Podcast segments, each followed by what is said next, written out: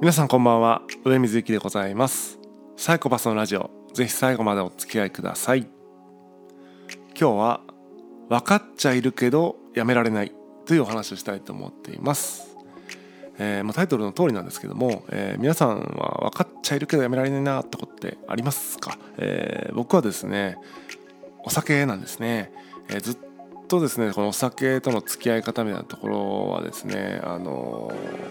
まあ攻略しきれてないというかあのですねこのラジオでも何回か多分話したんですけども、2019年のですね暮れにあ2019年特にですね酒に飲まれる機会が多くてですね、えーまあ、あんまりこれは良くないなってことで2019年の暮れに、えー、考えたのが乾杯ルールということで、えー、お酒は飲んでいいんだけども、えー、1杯だけねとしかもその1杯っていうのはあの誰かと乾杯する時に限って1杯だけ乾杯の1杯だけは飲んでいいよみたいなルールだったんです。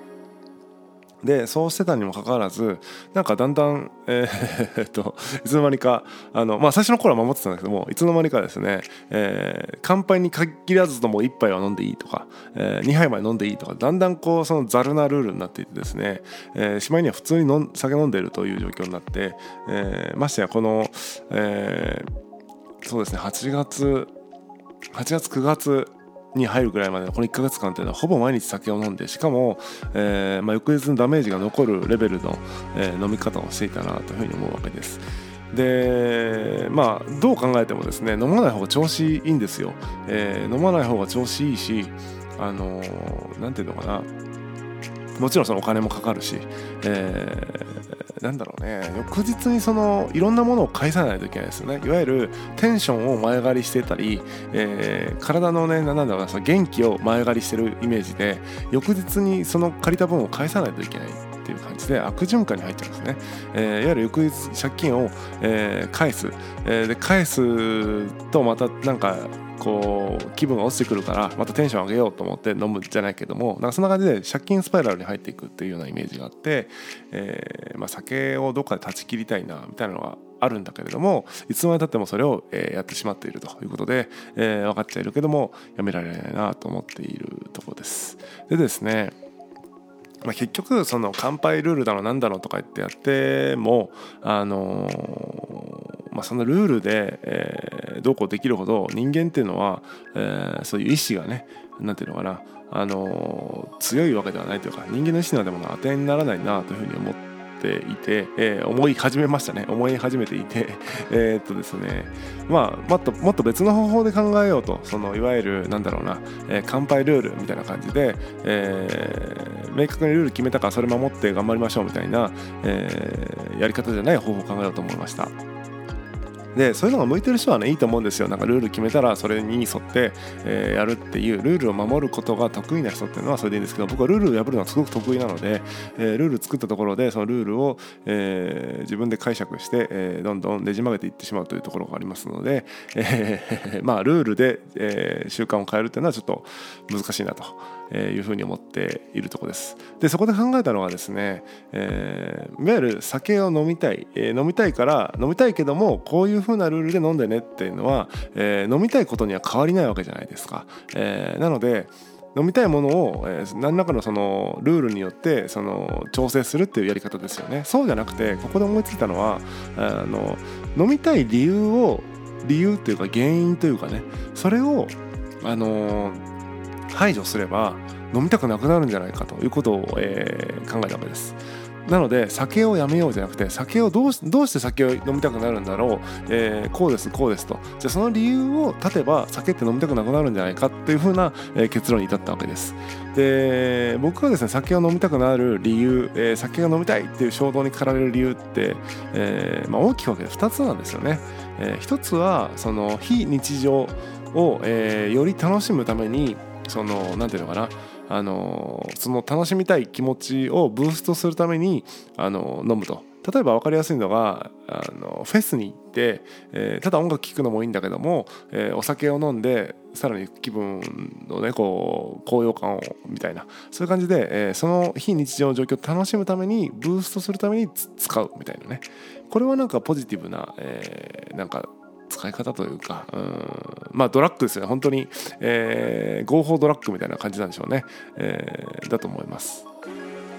でなのでこれはですね、えー、なんだろうな。じゃあその非日常的なそういうテンションを上げるような場面に、えー、行かなければいいというか、まあ、実際そっちの方はねかなり減ってるんです別にフェスにも行ってないですし、えーまあ、日常的にそのライブハウスに行ったりとかってこともないので今は公園とかカフェとかえー、サウナとかに行ってるだけなので、まあ、酒を飲もうみたいな、うん、感じではないんですよね。そっちの意味ではですね。でもう一個の理由が、えー、やっぱりストレスが溜まった時ですね、えー、ストレスが溜まるとやっぱりこう酒を飲んで、えまあ、リラックスというかうんしたくなるというのがあります。でこれはですね、え、皆さんにも結構、え、共感していただけ酒を飲む皆さんにも共感してもらえると思うんですけども、え、ストレス溜まって酒飲むみたいなストレス発散に酒を飲むみたいな人結構いらっしゃると思うんですが、えー、僕の場合はですね、まあ、ストレス発散って一言で言ってもどういう発散の仕方というかどういう、えー、その酒の効果を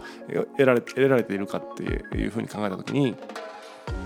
僕の場合はですね、えー、結構そのロジカルに考えてしまうんですよ。例えばそのストレスの対象とかがなんか何かストレスを感じる何かがあった時に、えー、合理的に考えてしまうがゆえにその合理的でない現実にムカつくというそのギャップにムカついたりとかしてるので、えー、そういった、え、ギャップを感じなくなるというか要はいわゆるあんまり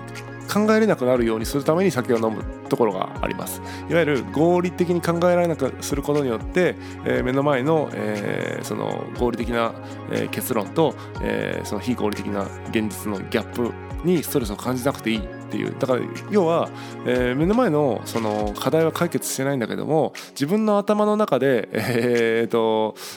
ロジカルに考えることができなくなって合理的に考えれなくするために酒を飲むというような、えー、使い方ですね、えー、だからリラックスってさっき言ったけどリラックスっていうよりは自分の頭をちょっと機能を低下させることによって、え、現実を受け入れるようにするみたいなそういう使い方をしてるのでなんかこうどちらかというと病院で薬もらうみたいな感じかもしれないですよね、え鎮痛剤みたいな。えー、痛いって感じる感度を下げるじゃないけども、えー、痛くなくしちゃうみたいな、えー、痛いって感じないようにしちゃうみたいな、えー、感じですかね。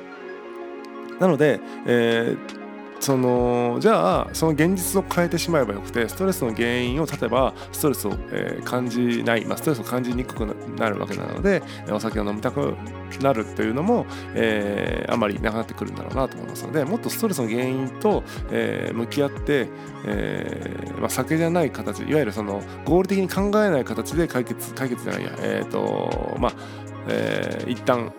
そのスルーするのではなくて、えー、まあ、捉え方を変えてみたりその問題そのものを解決してみたりという形で、えー、ストレスを感じない体質になっていくってことが重要なのかなというふうに思っているとこです。なので、えーと、僕の僕の場合はですね、えー、酒を飲みたい。だから酒を飲み方を、えー、ルールを決めて飲もうではなくて、え、酒を飲みたいその理由そのものをに、え、アプローチをしてその理由を減らせば酒も飲みたくなる機会も減るんじゃないかということでこれからちょっとアプローチしてみたいなというふうに思っています。えーまあ、乾杯ルール、えー、いとも簡単に玉砕しましたけどもまた違った形でですねこのお酒との付き合い方を、えー、向き合っていくと、えー、よりね良い酒との付き合い方っていうのを模索していく、えー、日々でございます。分かっちゃいるけどやめられないことって皆さんにもあると思いますんで、え、分かっちゃいるのにやめられないってことはきっと、え、それそのものに問題があるんじゃなくてそれが誘発されるような原因に問題があるという考え方をしてみても面白いんじゃないかなと思いますので、え、何でもいいですけども何か自分が